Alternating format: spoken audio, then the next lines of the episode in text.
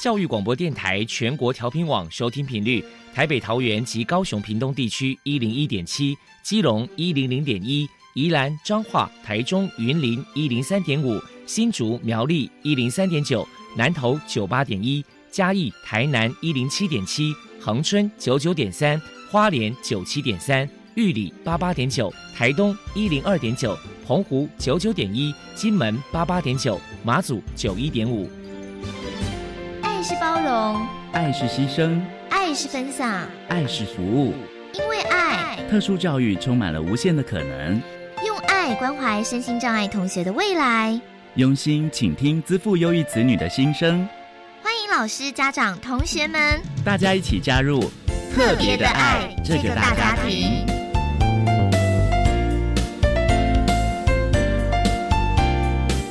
本节目由教育部学生事务及特殊教育司指导，国立教育广播电台监制，欢迎收听。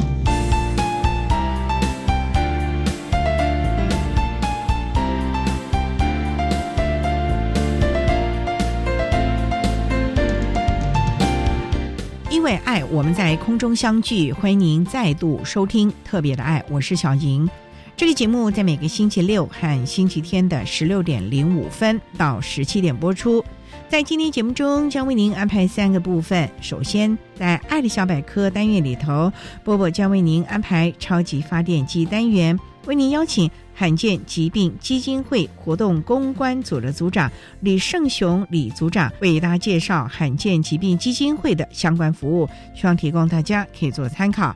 另外，今天的主题专访为你安排的是。爱的搜寻引擎为你邀请桃园启英高中餐饮科的何思琪老师，以及桃园启英高中餐饮科的刘玉仁主任，为大家分享虽然辛苦，但我成功了。谈身体病弱学生的学习心路以及心得分享，希望提供大家可以做个参考了。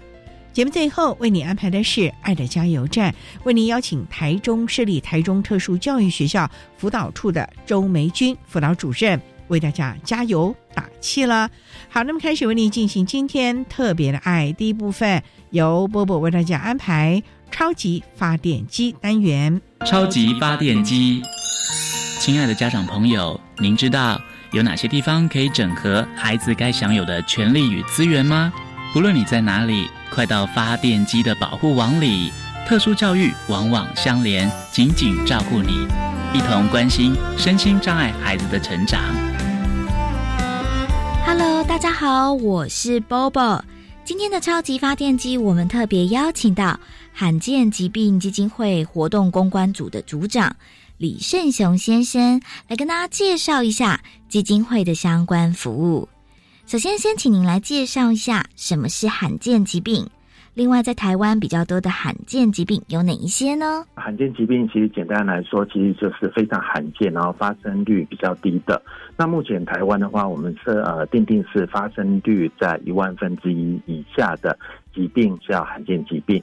平常呢，我们这边比较熟见的，可能大家有听过渐冻人啊，或者是说泡泡龙。或者是说脊髓性肌肉萎缩症这些疾病的话，都是罕见疾病。但是呢，罕见疾病呢，在台湾可能介于说，哎，只有台湾有几个人，或者是几百人之间，可能甚至在全世界有的疾病，没有几个人这样。接下来，我们请您介绍一下罕见疾病基金会成立的背景，还有服务项目有哪一些。罕见疾病基金会呢是在一九九九年成立的。那当初成立的原因是在于说，我们的创办人陈丽英女士跟我们的曾明杰老师这两位呢，他们其实家中都有罕病儿。可是，在当年呢，大家对罕见疾病其实并不是那么的熟悉。那如何医治呢？其实台湾哦这边其实也不是很清楚。那他们为了想要让很多的家长哈说，因为其实家里都有罕病了，不知道怎么照顾、怎么医疗，他们就觉得应该要有一个基金会，或者是有一个单位来帮忙这些罕见疾病的家庭。所以呢，他们两位就成立了罕见疾病基金会。在成立之后呢，针对我们的病友哈，就提供了一些医疗啊或者生活上的协助。那在医疗的部分呢，比较介于就是说，可能像遗传咨询，有些罕病的家长哈，他如果想要在生第二胎的时候，不晓得说，哎，这个疾病会不会遗传，或者是说这这疾病会不会发生率很高？那我们基金会的遗传咨询师就会提供一些医疗上的一些建议，甚至透过一些检查，让他们可以生出第二个健康的宝宝。那在医疗部分呢，其实说如果像家里的话，呃，可能第一胎他生出来是罕见疾病的小朋友的话。那如何照顾，如何医疗？那其实，在我们的遗传咨询师，他们也可以提供他们非常良好的建议。在家庭里面，如果家里有一个罕病儿，那照顾上其实需要花很多的心思、更多的时间。对于他们家庭的来说，经济上也会造成蛮大的压力。所以，我们基金会也会提供生活上的一些急难救助，还有安养照护的一些补助，让他们在照顾孩子的过程中，经济的压力可以得比较减少一点点。那除了这个比较直接的服务之外，其实我们也针对就是病友的心理或者是家属照顾的一些压力，有办了一些心理的课程，还有心理的咨询等等的服务，让他们可以就说这些压力稍微是缓解一点的。再来，我们请李组长分享一下基金会曾经举办过哪些活动，与人们互动交流。其实，在二十年来，哈，其实办了蛮多的活动。那除了就是最基本的一些旅游活动，那因为其实，在照顾孩子或者是说病友，其实行动不便，或者是说他们常常都会需要待在家里面，所以我们也常常哈，就是在举办这些像旅游的活动。那旅游活动当然就是说，不只是说带他们出去玩，去看一些风景，最重要是说，我们让很多的病友可以透过这样的一个交流活动，如果他们是同病类。他们可以互相交流一下，说，哎，那我们照顾孩子要怎么照顾？那或者是病友，就是说，他们其实有一些治疗上的一些分享，哦，都可以通过这样的交流活动来进行。那除了就是一日游的活动之外，我们也举办了很多的一些课程，像我们十几年来，哈，有音乐班呐、绘画班呐，这些已经都办了十几年的一个服务了。那办这些课程，并不是说哈要让我们这些寒病的孩子或者病友他们学会唱歌或学会绘画。那刚才有提到说，就像旅游的功能一样，最重要的是一个交流。那其实像音乐班呢，其实有些孩子虽然他行动不便，其实可是他声音非常的好。那我们也都是每一年这样子的一个练习之下，几乎每一年都会办一个音乐会，让这些病友其实可以在舞台上展现他们歌唱的一个能力。对于很多的病友来说，他们可能在外面的机会很少。甚至上台的机会是没有的。那我每年办这样的一个活动哦，让病友其实，在台上可以让他们更有自信、更有力量，可以去面对他们的疾病。像在绘画的过程哦，其实绘画也算是一种像心理治疗的一个方式。其实每一个人画出来的画，就代表他们心中的一个想法。那很多的病友呢，虽然他们的身体受限，可是呢，他们在绘画的部分呢，其实可以把他们的一些想法。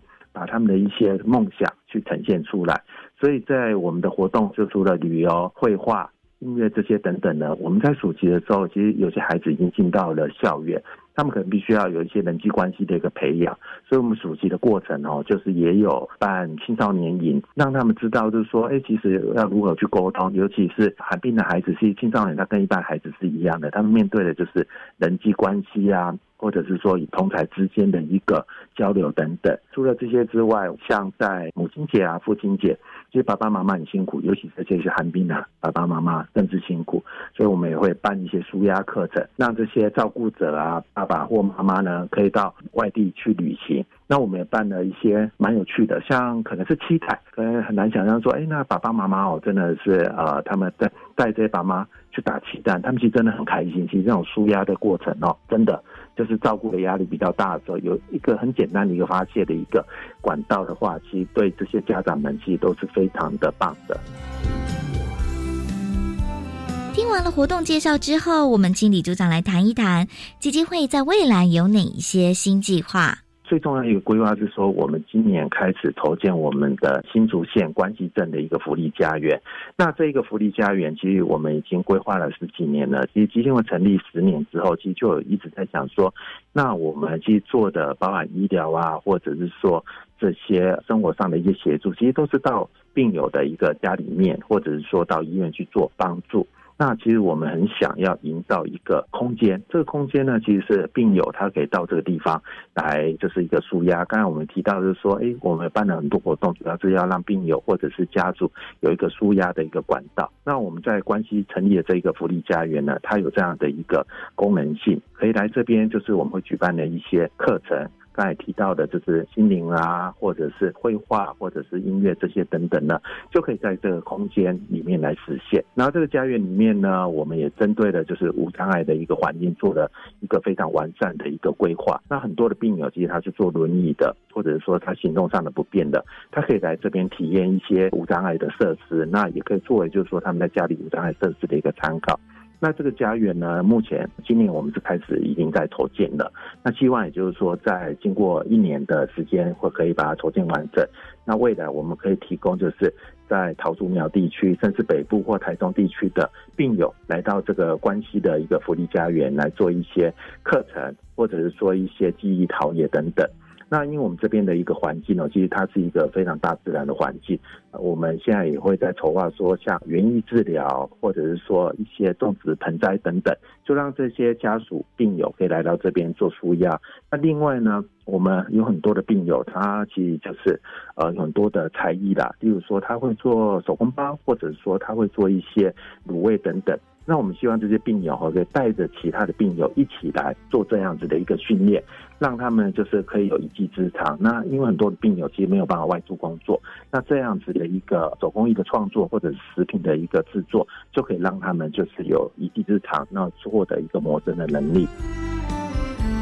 请教一下李组长，如果说家里面有罕见疾病或者是身体病弱的孩子，身为家长的教养上有哪些小 paper？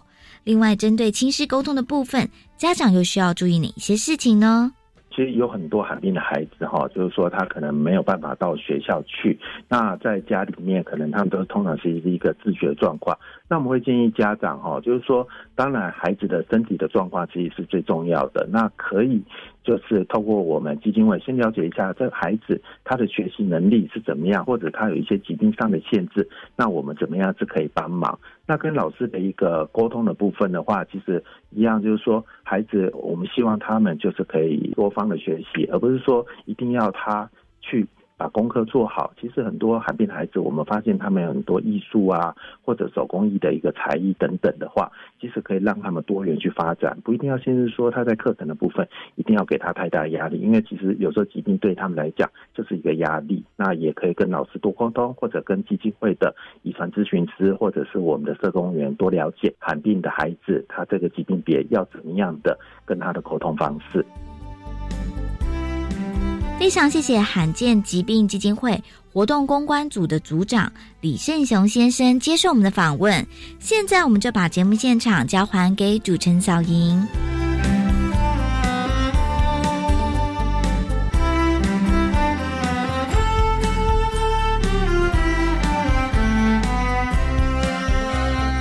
谢谢罕见疾病基金会活动公关组的李胜雄组长以及波波为大家介绍了罕见疾病基金会的相关服务，希望提供大家可以做个参考喽。您现在所收听的节目是国立教育广播电台特别的爱，这个节目在每个星期六和星期天的十六点零五分到十七点播出。接下来为您进行今天的主题专访，今天的主题专访为你安排的是。爱的搜寻引擎为您邀请桃园启英高中餐饮科的何思琪老师，以及桃园启英高中餐饮科的刘玉仁主任，为大家分享虽然辛苦，但我成功了。谈身体病弱学生的学习心路以及心得的分享，希望提供大家可以做个参考了。好，那么开始为您进行今天特别的爱的主题专访，爱的搜寻引擎。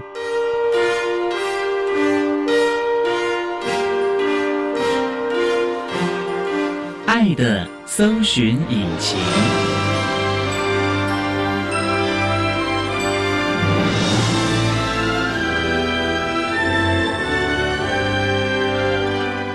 今天为大家邀请到两位贵宾到节目中来。第一位呢是桃园启英高中餐饮科的老师何思琪，思琪老师您好，主持人好。第二位呢是桃园启英高中餐饮科的主任刘玉仁，刘主任，主任您好，主持人好。今天啊，特别邀请两位为大家来分享，虽然辛苦，但我成功了。谈身体病弱学生的学习心路以及分享。那刚才我们介绍桃园启英高中，请问主任，桃园启英高中是在什么地方啊？桃园很大的耶。对，他在内地交流道下去，大概两分钟之内，在右手边就可以看得到我们学校了。这个学校好像很有名哦。目前人数是在全国算是第二大的学校。你是说在私立高中吗？没有，在全国。全国的高中啊？是。哦，那你们学校已经很久了吧？明年就会迈入第五十年。五十年了。是。哇，那不简单了，也坐育了很多英才哦。对，没有错。那请问启英高中，我看有餐饮科，是，所以它是一个技术型高中喽。它算是普通高中，但是它附设职业类科。那你们的职业类科大概包括什么？哦，那这个非常广泛哦。教育部在专业群科里面分十五群，十五群里面单桃园地区它就有十二群，启英高中就占了八群。哇，所以我们总共有十三个专业群科。十三个专业群科对，十三个专业群科。我知道有餐饮吗？对，有餐饮，有支础，有电商，有汽车，有广设，有室内设计，有影视科，有表艺科，有时尚造型科。哇，几乎现在很夯的都在你们学校了。是我们还有资讯科呢。学生都是三年之后要升四季二专吗？是我们大概有将近百分之六十的学生会升学，但是也有百分之四十的学生会从事就业工作。那你们的就业比例应该很好吧？还不错，持续性是。就以餐饮科来说好了，餐饮科是中餐、西餐还是烘焙？还是品酒啦，什么手摇哦，教育部有规定，未满十八岁不得碰酒精性饮品，真的吗？所以他现在改名叫做饮料调制。饮料调制啊，对，改名饮料调制。所以在餐饮课要学很多喽。对，十二项技能。十二项啊？对。所以其实，在高中职这三年呢，餐饮管理科它是属于引导式的教学，哦，要诱发出你到底针对对哪一个技能是有兴趣的。哇，那这个怎么样来？引导呢，因为这群孩子当年就是国中嘛，我们国中并没有餐饮科啊。对，那你怎么样引进他们，知道他要来学餐饮科也那么多部门呢？对，所以通常我们在他们国三的时候，我们在每个礼拜六就会开所谓的体验课程，然后学生可以来到我们的学校，这自由报名，free 的，免费，然后免费哦，对他可以透过实做的操作过程，然后我们就会开相关性的东西。只有国三的吗？呃，我们这种 LKK 的不行吗？也可以哦，真的。对，但是就要到进修学校读书啊，要到进修部了。是。那思琪，我想请教了，你目前是我们启英高中餐饮科老师，可是我知道你是启英毕业的校友。对，当年怎么会想要念启英呢？当年念启英的话，其实是因为有了解到启英有很多补助，因为身体状况不太好之外呢，还有家境比较清寒一点。我念使用技能班，除了呢学杂费全免之外，国英数的教材也不用钱，加上吃饭，还有我们在过年的时候会有奖金五千块的红包，这么好啊？对，所以就让我想要选择起因。是因为你的功课很优秀吗？没有，那时候其实也不太会念书，就想学个一技之长。可是为什么起因会提供这么好的优惠啊，主任？这个要讲到我们从民国九十四年，我们董事长跟妈咪，就是董事长夫人来了之后，他是针对一些弱势的家庭的小孩，哦，因为他们从出社会到现在，他们在扶助很多特殊的小孩子的过程当中，发现很多弱势的家庭小孩子不是不会成功，只是欠缺有人扶助他们一把，欠缺机会了。对，是让他们不能安心念书，是没错。所以启英高中的校长就提供了一个。安心的学习环境。我们董事长跟妈咪，董事长对董事长跟妈咪不得了的教育家啊！好，提供大家做个参考。我们稍待再请桃园启英高中餐饮科的何思琪老师以及餐饮科的刘玉仁主任，再为大家分享。虽然辛苦，但我成功了。谈身体病弱学生的学习心路以及心得了。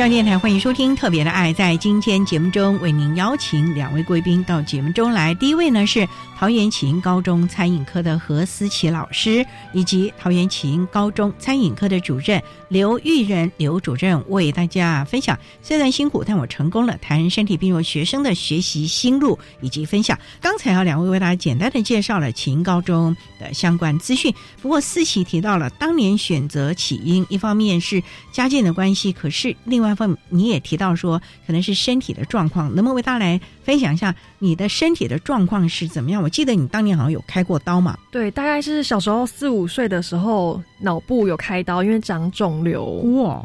但是因为很幸运，就是检查出其实是良性状况哦，那还好。对，那可是这样的一个开刀不会影响到脑部的发展吗？其实开刀那时候蛮顺利的。开刀完结束后没有什么影响哦，只是可能体力比较差一点。有没有休养？就还好嘛？对，还好。那在学习上会不会也受到了一些影响呢？有，像是我在小学进入小学的时候啊，就完全跟不上大家学习。那时候就进到资源班去学习，在资源班适应的还好吗？那个时候老师就是让大家快乐学习，在游戏中学习到一点。知识小学一年级的时候，那二年级呢？我一年级其实，在资源班成长很大。二年级的时候，就在正常班开始学习了，跟一般的学生一样。也就是说，其实，在资源班老师的教学策略蛮不错，对，启发了你，等于我们讲的开窍了，是不是？对，其实就是一个不服输的精神啊，会觉得为什么我要？被隔离出来的感觉，要在资源班学习。哦，那时候班上其他同学会说话吗？其实不会，就是只是你自己的心理。对，就会觉得好像是特别的，所以反而会想要更努力跟上大家。可是资源班比较轻松，而且就像你讲的，老师就是快乐学习啊。对，然后对你们也有很多很多的教学的策略啊。例如我去参观过，像资源班那个教室特别大。里面的设备也非常的好，那老师还有奖励措施，什么糖果、饼干呐，甚至于祭典呐，对，等等的，这都是吸引小孩子愿意学习的动力嘛。对，那你当时有常拿到那个？有常常为了那个点心啊和小的玩具而努力学习，嗯，也很开心啊。对啊，你说在小学一年级的时候是在资源班，到了二年级就回归到普通班。那普通班还跟着上吗？因为这就不像资源班还可以快乐学习，这可是要硬碰硬的喽。对，其实回到普通班的时候也是可能最后几名，但是就是慢慢努力，一直坚持撑住，希望就是能学就赶快学好。那不会压力很大吗？那时候身体的状况可以吗？那时候身体状况还可以，只是在课程中比较认真听，不懂的地方就是赶快问老师。哎呦，那个时候就知道主动学习了。对啊，就有点这个概念了。三四五六年级一直都是在普通班了，对，就一直在普通班了。那到了国中呢，也是一样，也是一样在普通班。那怎么会想到走职业类科呢？因为其实我知道在桃园地区也有一些的高中，这有很多的奖励措施啊。嗯，你国中的成绩如何呢？其实算是中后面，对，也算不错啦。虽然一直在普通班，但是其实自己本身还是没有办法念书。为什么不会念书啦？可能记忆力不好啊，或者是比较不专注。那你觉得你这个记忆力问题是跟当时的手术有关吗？其实我自己不会把自己所有不好的地方想成是以前开过刀，会觉得可能是自己本身不够努力啊。因为其实很多人自己身体状况不好，可是还是有成功的。所以你就要求自己是认为自己不够努力啊？对，你也太那个了吧，主任。他当年在您班上的时候，也是这样的要求自己吗？是，其实他在国中的时候，他是有参加国中的记忆班。绝大多数参加国中记忆班的小朋友，都是对学习。就是课堂的学习上，他是比较没有兴趣的，所以他想要学一技之长。那其实他当初来我们学校参加国中记忆班的时候，我就发现这个小朋友他跟其他小朋友比较不一样，他会很专注 focus 在自己的那一项技术上面，但是他欠缺的就是有人去提点跟引导。最重要就是他的动机、动力的问题了啊。好，那我们稍待啊，再请桃园启英高中餐饮科的何思琪老师以及桃园启英高中餐饮科的主任刘玉仁刘主任，再为大家分享。虽然辛苦，但我成功了。谈身体病弱学生的学习心路以及分享。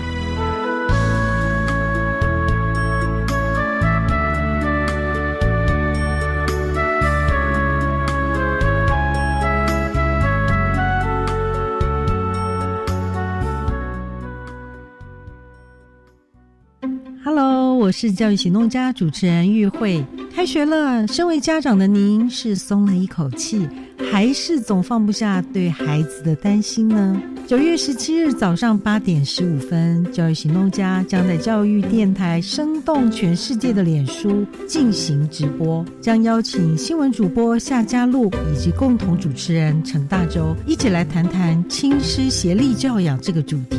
欢迎您届时来收听。十二年国民基本教育课纲以核心素养作为同整发展的主轴，请问什么是核心素养啊？核心素养是指一个人为适应现在生活以及面对未来挑战所应该具备的知识、能力与态度。举个例子吧，就像研究地球暖化，不但要知道地球暖化的原因跟暖化造成的结果，更要思考作为世界公民的责任可以从哪些面向解决暖化问题，这才是具备核心素养哦。以上广告，教育部提供。哎，我家儿子最近怪怪的，怕他交了坏朋友一起吸毒怎么办？注意孩子是不是出现作息改变、过分要求隐私、发现疑似吸食器具、花费变大、自言自语或做出无意义的动作，仔细观察就能及早发现，帮助他们戒除毒瘾。提醒您，协助身边接触毒品的亲友，拨打戒毒成功专线零八零零七七零八八五零八零零，请请你帮帮我。台北市政府卫生局、台北市立联合医院关心您。管那么的水，罗嘎西木啊！大家好，我们是欧开合唱团。您现在收听的是教育电台。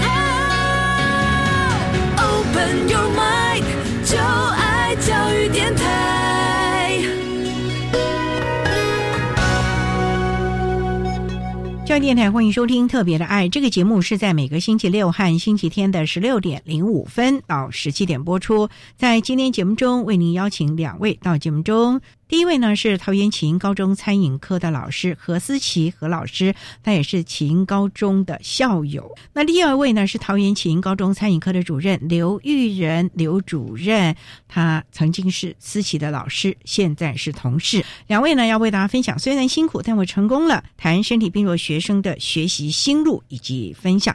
思琪提到了，都想想也应该是。七年前了吧？对，七年前，七年前就选择了启英高中的餐饮科，是因为你特别爱吃呢？不能说爱吃啊，就是说你特别喜欢动手做呢，所以你选择了技职高中。其实爱吃和手做都有，自己比较喜欢吃东西啊，就想要自己学。那因为也不喜欢念书，对其他科也没什么兴趣，就是对餐饮科可能稍稍有兴趣，所以就选择餐饮科。可是啊。餐饮科啊，大家都认为说可能就做做菜啊什么，可是我跟你讲哦，你要真的进去了，可能不是 做菜，它还是有很多理论的，例如调味料啦、火候啊。像最近我还访问了一位主厨，他用科技的方法来谈怎么做菜，什么梅纳反应啊什么的。哎呦我的天呐！我说做菜不就做菜吗？哪还管什么梅纳的，又是什么什么的？百分比多少？他说：“哦，做饭是很科学的事情啊，哎，有这个物理化学的元素在里面。思琪真的有吗？真的，真的有啊，真的有。哇，那怎么办？你又不爱念书的。可是对于我来说，餐饮是我喜欢的，所以我会比较想要更深入的了解这些原理。意思就是我喜欢的，我就要努力去做了。对，那高一学什么？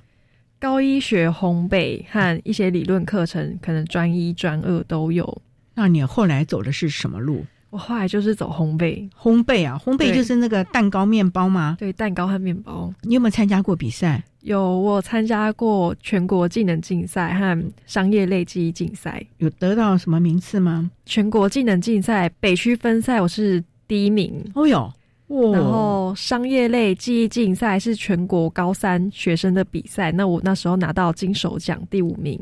哇，那也不简单了呀。主任，你们是怎么来训练？这个当年不爱念书，身体又不是很好，到了你们学校，你们是怎么样开始打造，让他后来可以上了高雄参旅管理学校，后来又可以回校担任老师啊？其实从一开始他们进来的时候，我们课程的授课当中，我都提醒老师，一定要在上课的过程当中去观察到每一个学生的上课状态，哦跟他那时候的学习态度，还有跟专注的眼神度。专注的眼神度。因为从眼神的专注，我们就可以看得出来，这个小朋友对这个科目是不是真的有兴趣。您说他当初在那个礼拜六的那个那个叫什么研体验营体验营，你就看到这个孩子对是很专注的在做的课，其他同学可能做做就老师好累啊，又偷懒了。可是是这个孩子就一直站着坚持吧。对他除了坚持之外，包含我们还很刻意的请他要不要来启英高中就读的时候，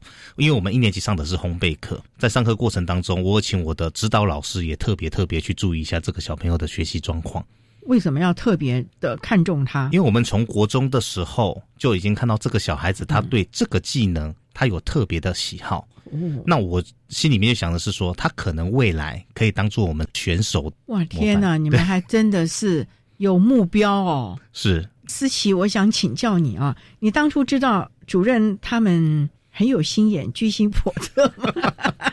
完全没有想过，完全没想到，你就只是单纯的想让来念书，就单纯的想来这边念书啊，然后想来这边学习一技之长。这也没想到要变成选手。其实一年级的时候，这个讯息公布出来的时候，就想要选选手。哦，你那时候就就心里就有这个想法了。对，可是当选手不是那么简单的事情哎，除了你的学科、术科，重点就是你可能要花比别人更多的时间，要放弃休息啊，可能要在那个教室、厨房里面要弄到深更半夜，然后做了个半天，主任说不好吃，不对，这个烘出来的不漂亮，对不对？对，那时候有没有哭？那时候还好，因为其实学校老师们还有主任啊，都会常常来鼓励我们，我就觉得很感动，因为就是一个小小的学生，可是却受到这么大的，有点像鼓励。老师只出嘴而已啊，你们是出力耶，他当然要来三不五十，你们好好做。主任，你是不是？是没有错。你们就光出个嘴鼓励他们，就看那些小朋友这么的纯真。嗯，其实那个时候，我常常利用假日的时间看他们的时候，我那时候其实一直告诉我自己，也是一件事情是，嗯如果我在一个很认真工作的环境下，如果这时候有我觉得都不会来鼓励我的人来跟我做鼓励的时候，我就会觉得我要特别认真。哦所以我当初也是保持着这样心态。嗯一方面除了给我的指导老师鼓励之外，另外一方面也是给这群小朋友一个 support 的力量，哦让他们感觉到说，不是只有你们自己很默默在付出，我们都看到了，有朝一日你们成功。不过，那我也想请教，你们在他们高一的时候就开始选选手了，是那那时候就已经是有目标式的培养了。是循序渐进的培养，所以你看中思琪的是他在烘焙方面吗？是因为我们在选选手的时候，其实那时候我们分成三大部分，哦。第一个是中餐，第二个是烘焙，第三个是餐饮服务。因为我们三个比赛都办在同一个时间，你可以选择一个你最有兴趣的。而且我们学校有一个很好的地方是在培训的过程当中，不管是校外的比赛，然后培训过程当中所用到的所有的材料费，甚至于你比赛的报名费，学校都帮你全部负担。所以小朋友只要保持着一个想要学习的心，想要拼的心。是就而且可以了。拼到的也是他们自己的。所以思琪那时候是不是看到了学长姐他们也曾经比赛那种荣耀回来表扬，你就想说，嗯，我也要上台，是不是？对所以就很努力。对，爸爸妈妈支持吗？其实他们是非常支持的。哦对，只是有时候练习到比较晚，他们也会觉得为什么我要这么晚回家，很辛苦。对啊，那担心你的安全啊。然后那时候爸爸妈妈可能也不了解说到底这个奖有什么用哈，当时也不晓得。但是我其实会一直常跟他们讲，就是我这边算是额外学习的。那别人在高中三年他就学这些，可是我可以利用其他的时间去做特别的练习。我觉得是一种赚到的心态。哇，你怎么会有这样的一个心态？我们稍待啊，再请思琪还有我们刘仁老师呢，再为大家来分享。虽然辛苦，但我成功了。谈身体病弱学生的学习心路。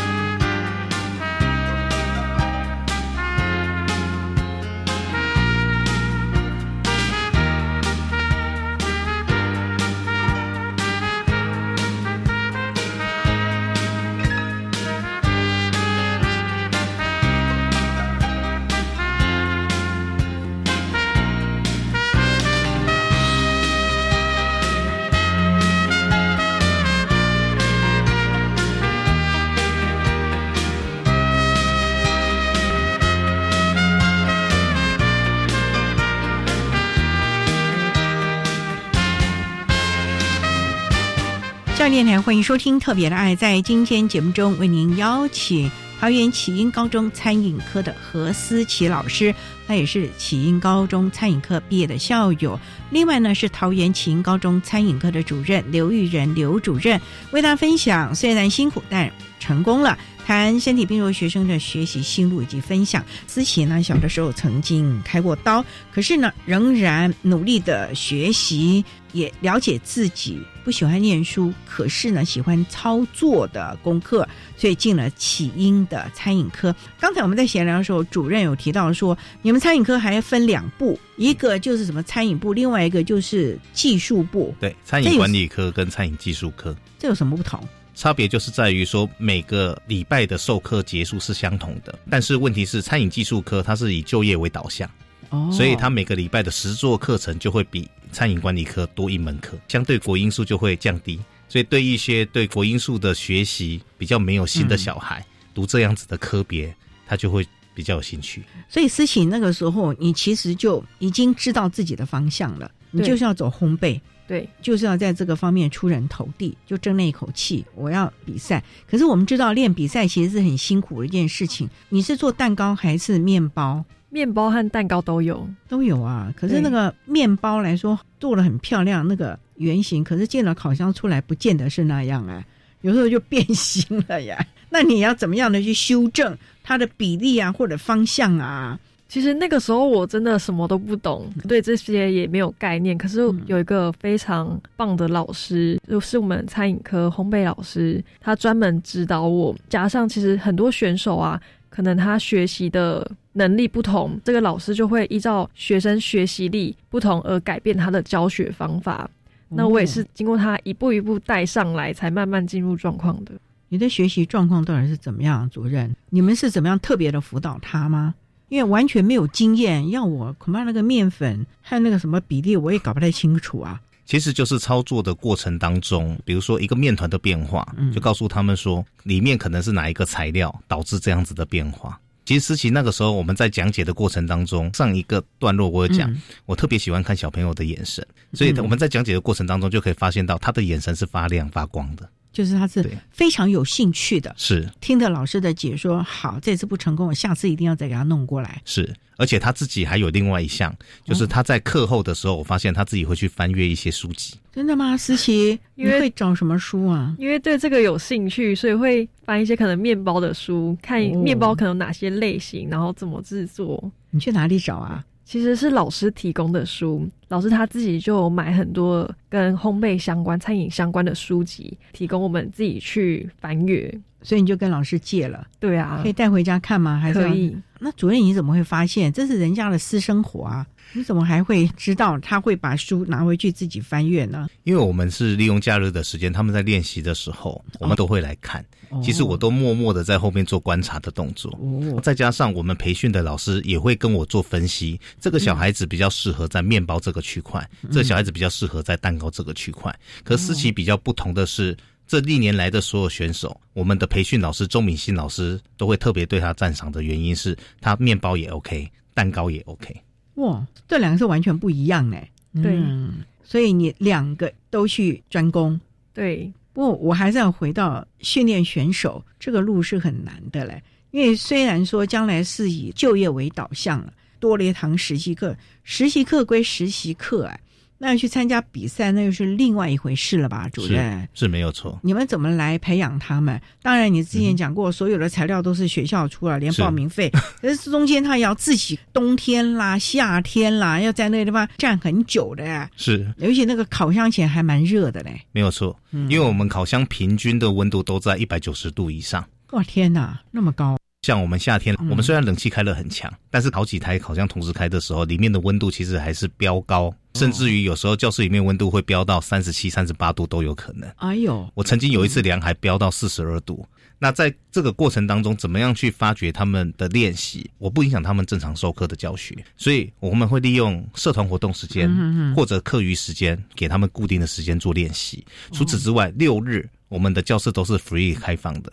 哦，只要选手说他们要加强练习，他只要说一声，透过正常的申请程序，这个程序也很简单，两个步骤，第一个就跟我说，第二个我说 OK，就这样子两个步骤，就这么 OK 啊？对，他就可以董事长、校长不会说电费啊、冷气啊，一般学校是会这么说，没错。嗯，但是我们董事长跟妈咪都说，只要学生要学习，你就不要挡到他们的路。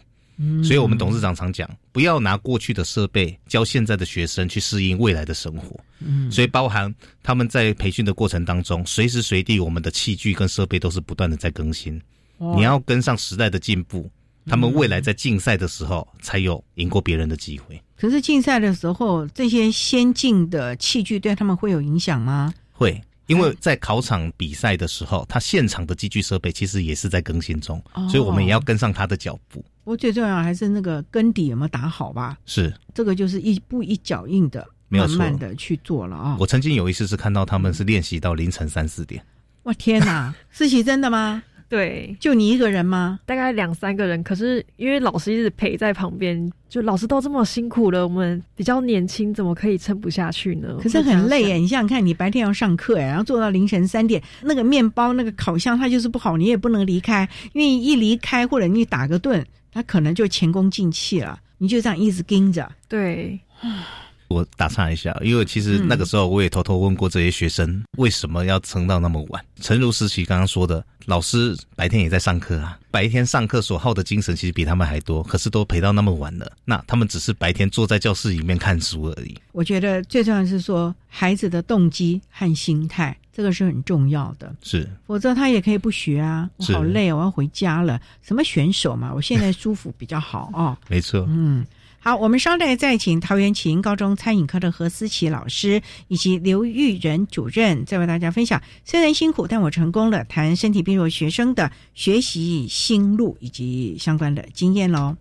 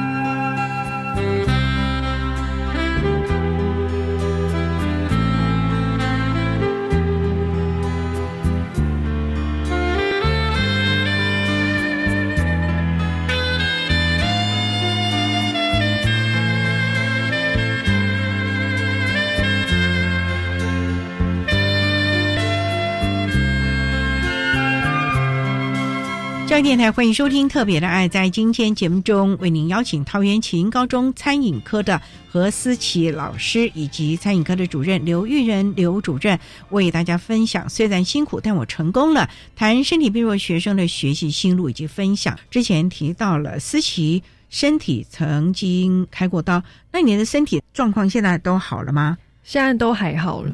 不会影响到学习啊，什么各方面的吧？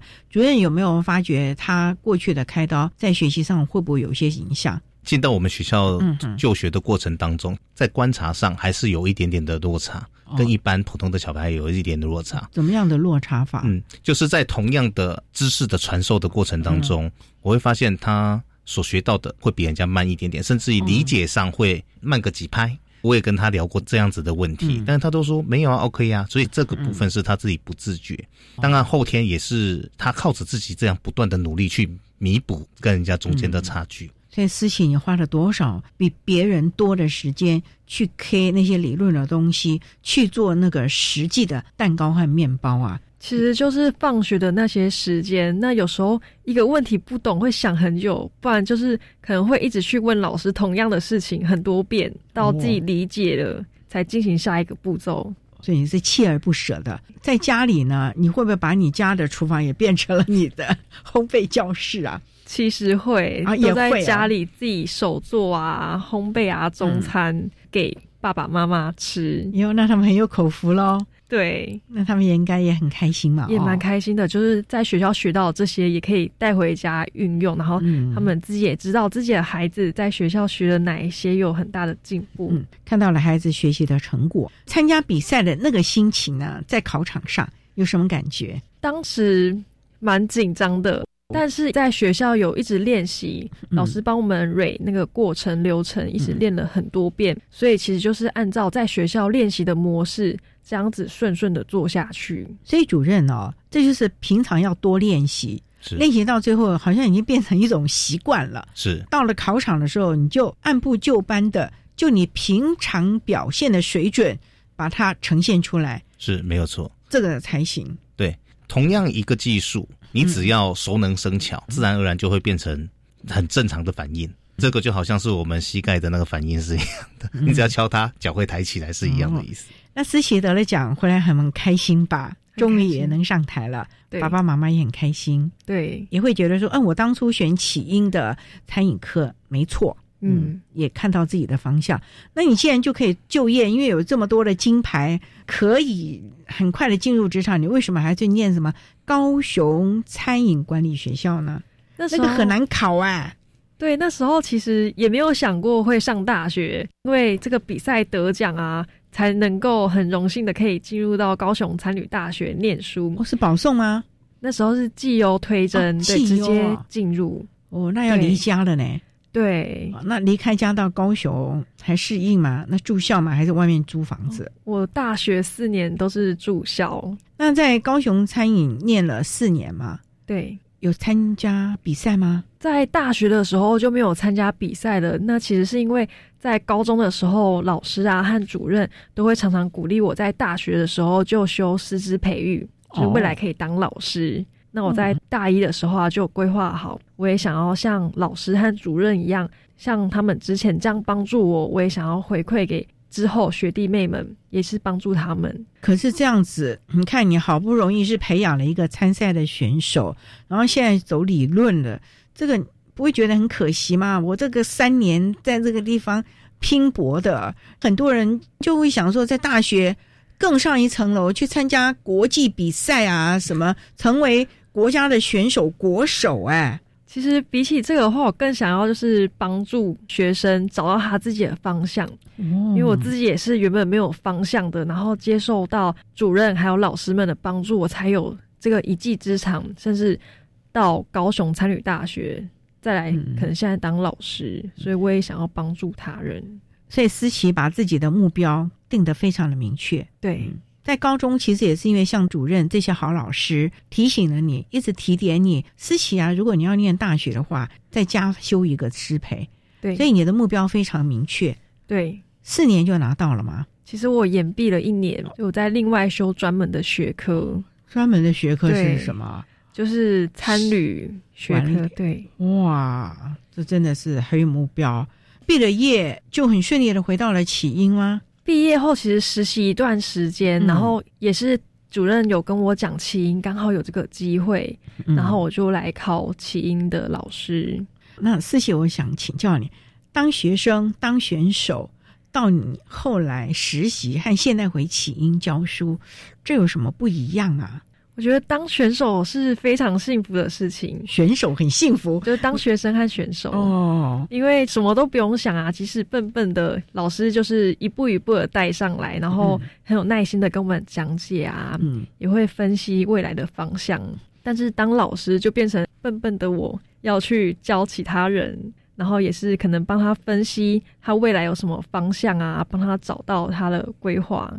你已经练好这个本领，像主任他们火眼金睛了吗？还不像主任那么厉害啦。可是因为餐饮科的老师们还有主任都很帮我，会给我一些意见啊，甚至我常常请教他们，他们也是很愿意跟我分享。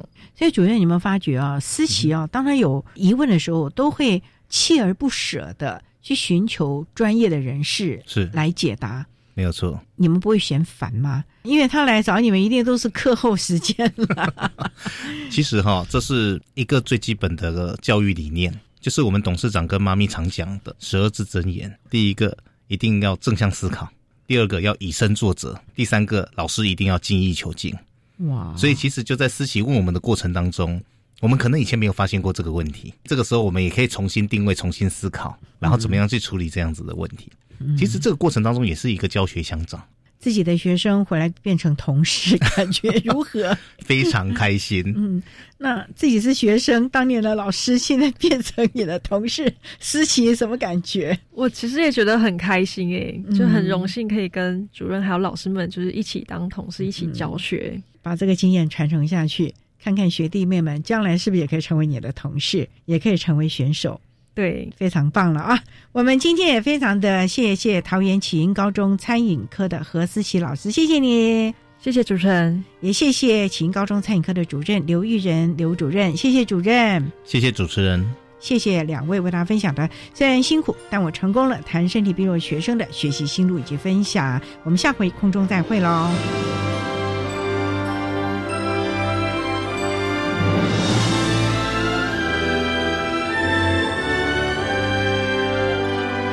谢谢桃园启英高中餐饮科的何思琪老师，以及桃园启英高中餐饮科的刘玉仁主任，为大家分享了身体病弱学生的学习心路以及心得分享，希望提供大家可以做参考。您现在所收听的节目是国立教育广播电台特别的爱节目，最后为你安排的是爱的加油站，为你邀请台中市立台中特殊教育学校辅导处的周梅君辅导主任为大家加油打气喽。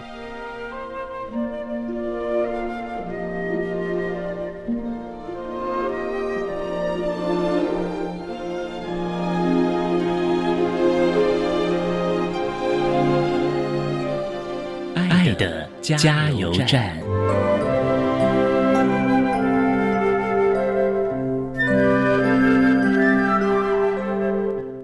位听众，大家好，我是台中市立台中特殊教育学校辅导室周梅娟主任。针对我们身心障碍学生的性别平等教育呢，我是觉得这个真的是从小就要开始去做，也不能够把我们的学生一直当做好像 baby 或小孩子一样。我们必须要能够去看到他们性的这个需求，还有性的欲望这一块，给予正确的方式去引导他们，教导怎么样去处理。譬如说像自慰啦，或者是交友的这一块，应该要教导他们比较正确的方法，让他们以一个正确的管道交朋友，或者是处理自己的性欲望这一块。也希望家长能够跟着孩子一起的成长，不要。以消极的方式，譬如说就不让他们使用网络，或者是就不让他们出门交朋友。其实这种消极的预防，反而更容易酿成大祸。积极的教育我们这一些孩子，反而更能够收到双方皆赢的结果。谢谢大家，谢谢。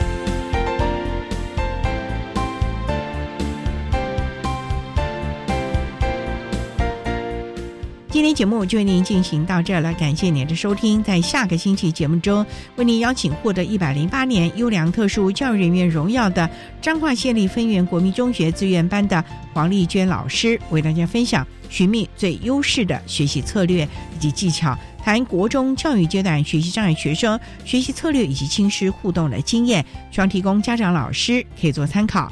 感谢你的收听，也欢迎您在下个星期六十六点零五分再度收听。特别的爱，我们下周见了，拜拜。